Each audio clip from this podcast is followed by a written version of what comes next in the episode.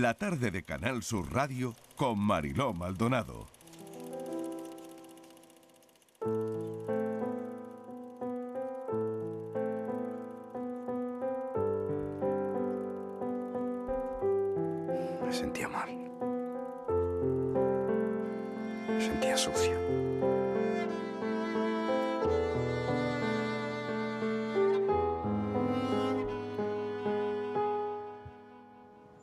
Empiezas a darte cuenta de que no es normal. Y no es tu culpa. Es de ellos. Pero eres un niño. Y en ese momento no lo entiendes. El miedo siempre está.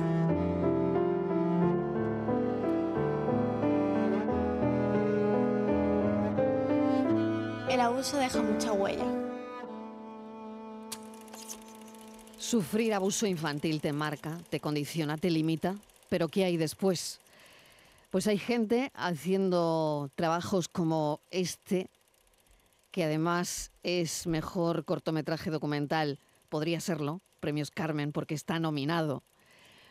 Em, y tenemos aquí a su guionista, bueno, la persona que ha impulsado este 711 Cuarzo, que es, como les digo, un cortometraje documental donde se profundiza en las consecuencias y nos muestra las formas que hay tan distintas de vivir el duelo después de sufrir abuso en la infancia, de las secuelas, del camino, de romper el silencio, de destruir el estigma, de no sentirte como se sienten las víctimas de abuso. E importante eh, ha sido en este trabajo no revictimizar. ¿no? Daniel Ortiz, bienvenido. Gracias por acompañarnos. Un placer, un placer siempre estar aquí en este programa contigo, Mariló. Bueno, cuéntame, Dani, porque eh, esto ha tenido un recorrido, este, este corto ha tenido un recorrido muy interesante a través de, de distintos sitios y creo que donde se ha puesto em, ha habido silencios, ¿no? Esos silencios cómplices, esos silencios eh, potentes. Además, hemos tragado saliva, ¿no? Cuando hemos visto a alguna víctima contar su historia. Ha pasado esto justo. Eso es. Eso- ese silencio es. que en la radio uno dice, ay, se me ha ido. Es-. Eso. eh, hablando un poco, ahora que dices lo de la nominación a los premios Carmen, que estamos súper emocionados y contentos de haber llegado hasta aquí. Sí es cierto que hemos tenido un recorrido, en este caso muy corto, y que ahora ha empezado todo, ¿no? Digamos que a recogerse todo eso. Pero uno cuando hace este tipo de trabajos y hace este tipo de obras, en mi caso, no lo hace para, para premios. Para mí el premio es que de haber estado, por ejemplo, en Arriate, en Genalguacil, en Frigiliana, en El Burgo, en Málaga, por supuesto, en Marsella, en Vigo, en Zaragoza, Montaverner, en Valencia, o en tantísimos lugares que he estado y que cuando estás allí alguien se te acerca y te dice gracias.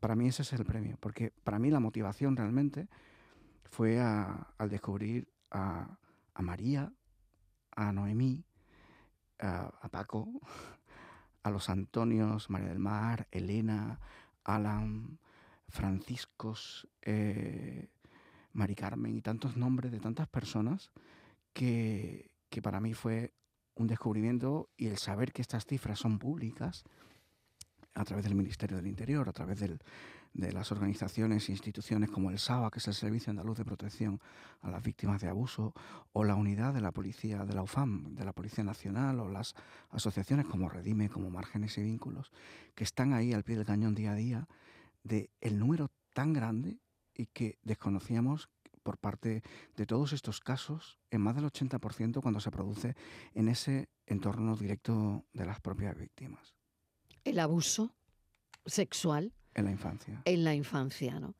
Fíjate la importancia de no revictimizar con un trabajo como este, Borja.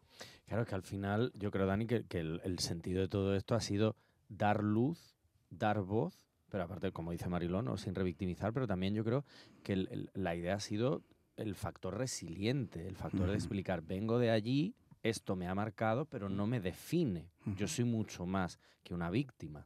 Eso es. Y te quería preguntar, Dani, también si ha sido difícil encontrar estos testimonios o, que se abran a, hablar y en cualquier caso al final, aunque no se trate de revictimizar, pero si es difícil sentarte a hablar de este tipo de, de situaciones y de estas vivencias tan duras. Mira, yo te puedo contar que en mi experiencia, en mi experiencia personal, y a mí me lo han preguntado, si yo había pasado por aquí, eh, afortunadamente, cuando empecé a conocer todos estos casos para mí, yo decía, qué suerte la mía de no haber caído en una familia como esta, como estas que nos están exponiendo. De hecho, esta historia venía con una ficción que íbamos a hacer, con una historia que nos trae una directora y que ella misma es la que era consciente de todo esto y se da cuenta de, de- de que nos damos cuenta, sobre todo la productora, que estas historias de las personas que vamos conociendo eran más importantes a la hora de contar que, que aquella propia, ¿no? Y esta fue la decisión de hacer este documental y sobre todo de, de hilvanar estas historias. Al nosotros hemos conocido antes de hacer este corto 17 personas que nos proporcionaban estas asociaciones y también estas instituciones. A día de hoy, que estamos preparando el largometraje de esta misma historia, eh, hemos conocido a 27 personas, pero lo que a mí más me ha sorprendido de todo, que mi entorno, tanto profesional como de amistades, en mi círculo, a día de hoy hay 19 personas que a día de hoy han pasado por ahí y nunca antes lo habían dicho.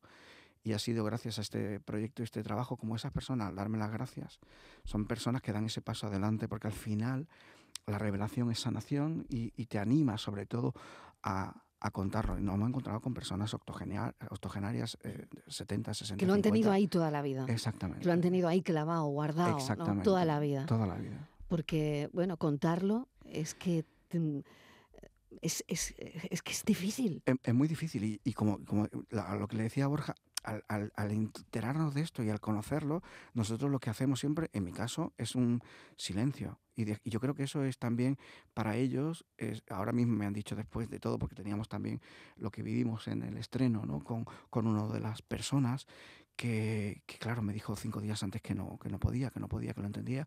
Lo entendí perfectamente. Que no podía contarlo, que no podía dar la cara, que no Eso es. podía, ¿no? Eso es. Mm. Finalmente sí que vio el proyecto y demás. Y ahora sí, lo- mm, las puertas siempre estaban abiertas y, y Ujú. ahí en el largo documental sí que va a estar él. Por eso he dicho ahora su nombre, cuando antes no podíamos decirlo, tenemos ya su autorización.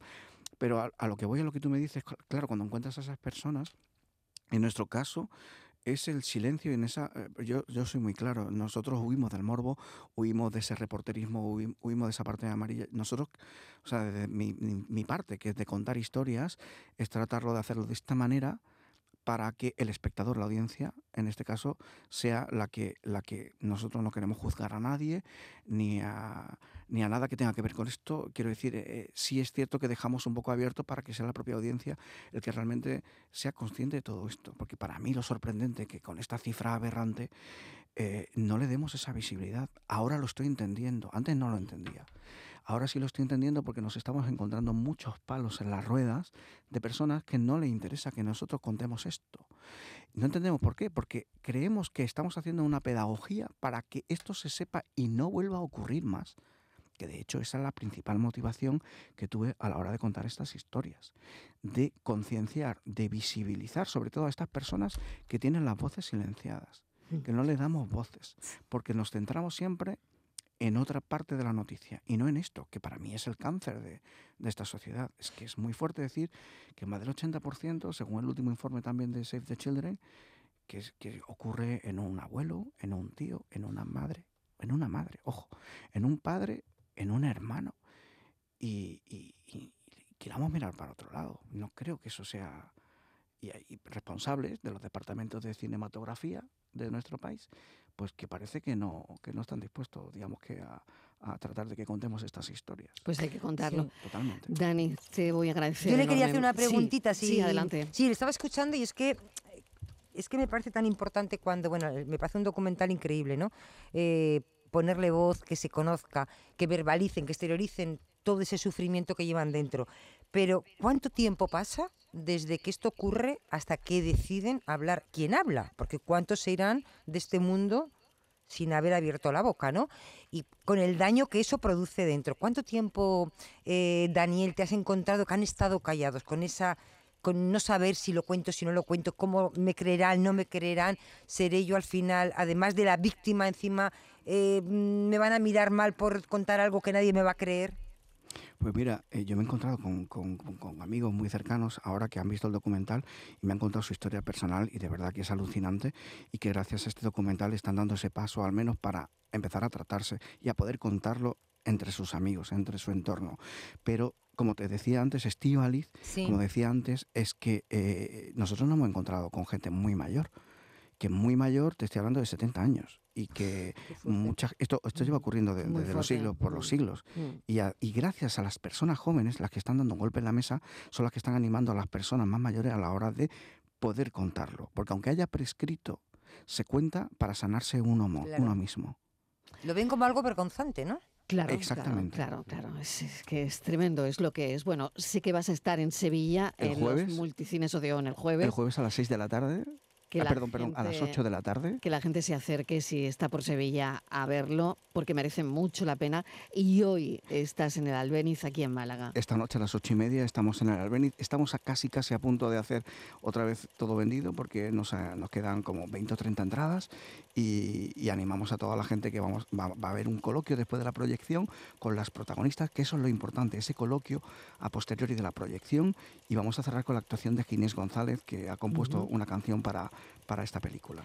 Muchísimas gracias, Dani, por, tu, por tu trabajo, por dar visibilidad a gente que, bueno, si no es por el documental, no habríamos conocido nunca. ¿eh? Y hemos conocido sus historias. Y ellas también, de alguna manera, ellos, ¿no? Em, lo han contado, se han liberado ¿no? Sí. de, de esto. ¿no? Y, Sí. y creo que bueno, esto cumple muchísimas funciones, entre otras esa. ¿no?